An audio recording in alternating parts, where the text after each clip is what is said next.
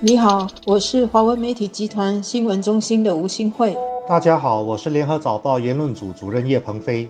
第十三届全国大选顺利的举行，选后的各种分析林林总总。这里我想跟各位听众谈谈我自己的一点点小观察。政党的品牌越来越重要。工人党几乎就是靠品牌赢得了盛港集选区，以及在其他选区都获得超过四十八仙的选票。新加坡选民希望反对党不为反对而反对，理性问政，监督政府。工人党就都满足了这些要求，但是这不是一朝一夕完成的，而是从刘成强开始，持续了接近二十年的努力的结果。其他反对党如果没有改进，就会发现今后的空间会越来越小，因为工人党会慢慢。的壮大，而在两党制里面是没有其他小党的空间的。候选人的品质也很重要。陈清木医生的前进党虽然才成立不到一年，却在西海岸集选区差一点当选。前进党在其他选区的表现也不错。除了陈清木本人的魅力，前进党候选人有不少优秀的人才。同样的，民主党这次在一些选区，特别是徐顺泉和大马雅，也都有不错的表现。这跟他们政党品牌和候选人的品质都有关系。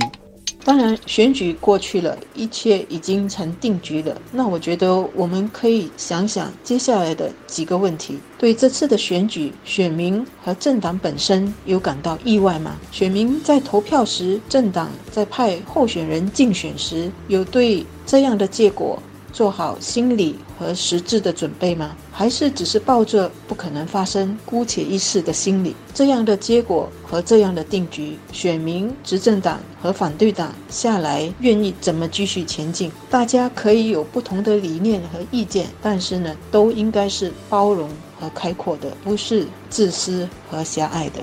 让行动党继续执政仍然是主流民意。虽然有越来越多选民希望在国会看到更多元的声音来监督政府，但是是绝大多数的选民还是要行动党组织政府，这一点是不能忘记的。但是我同意新会所说的，非选区议员制度已经不能说服选民了。从民主的精神来说，败选的议员和当选的议员在国会享有同等的投票权，这是完全说不过去的。年轻选民的诉求跟建国一代选民有很大的不同，这在盛港集选区就可以看出来。而且我觉得他们不喜欢看到行动党咄咄逼人的选举策略。腊鱼沙事件，我相信引起了当地年轻选民的情绪反弹。而在很多时候，负面情绪比正面情绪更能影响选民的决定。这一点让我对年轻选民更有期待。他们希望看到良好的选举文化。任何的人身攻击都会让他们反感，变成反效果。我相信这有助于未来的选举风气的进一步改善。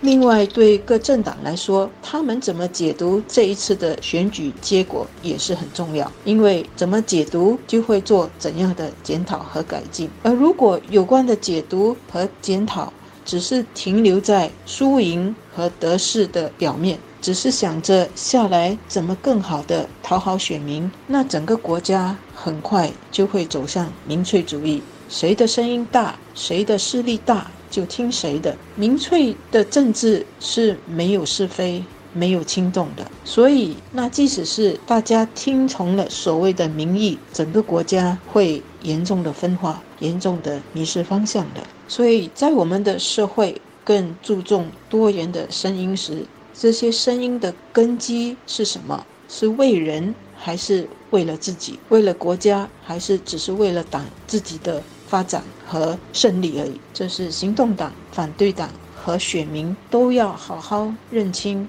同时也要好好承担自己的责任的。我非常赞同今天联合早报的社论的结论：这次选举最大的赢家就是我们这些一人一票的选民。行动党继续获得明显的委托，而反对党出现了国会反对党领袖。新加坡的两党制正在慢慢的形成，这不只是选民的努力，也要靠政治领袖的智慧。如果朝野继续小心翼翼的良性竞争，新加坡民主的未来是光明的。